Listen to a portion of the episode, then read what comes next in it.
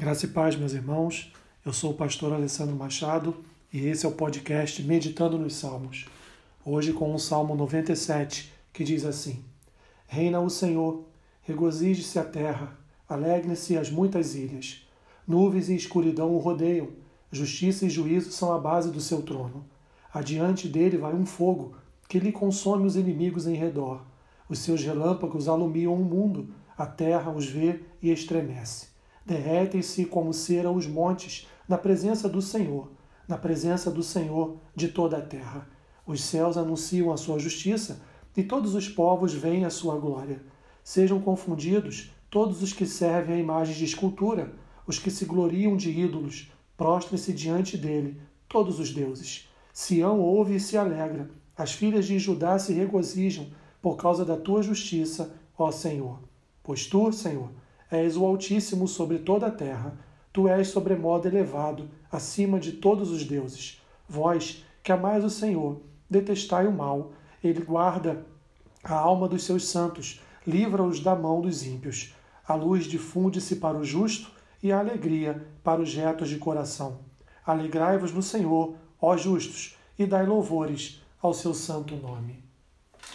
Salmo que celebra o reinado de Deus sobre toda a criação.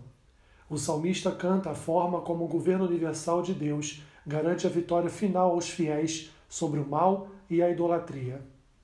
O salmo celebra também a proteção de Deus aos fiéis contra os ímpios, a escolha de Sião como local de revelação de Deus e a conversão dos gentios ao Deus verdadeiro.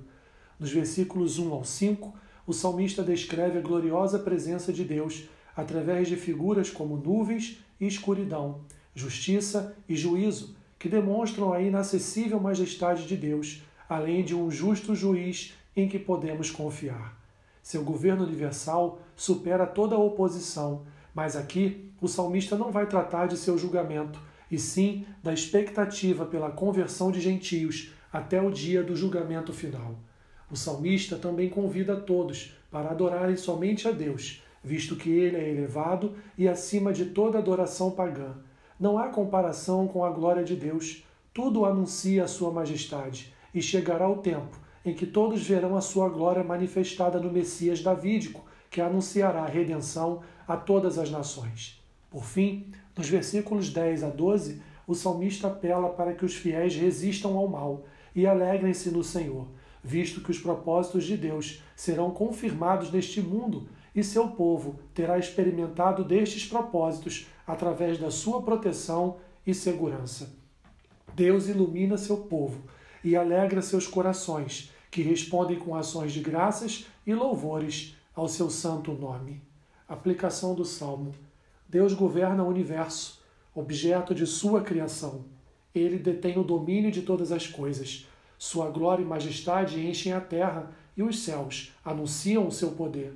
Por isso, seu povo louva e celebra o seu santo nome, reconhecendo que ele é o único Senhor e não há outro além dele. Portanto, alegre-se e exalte ao Senhor da tua vida.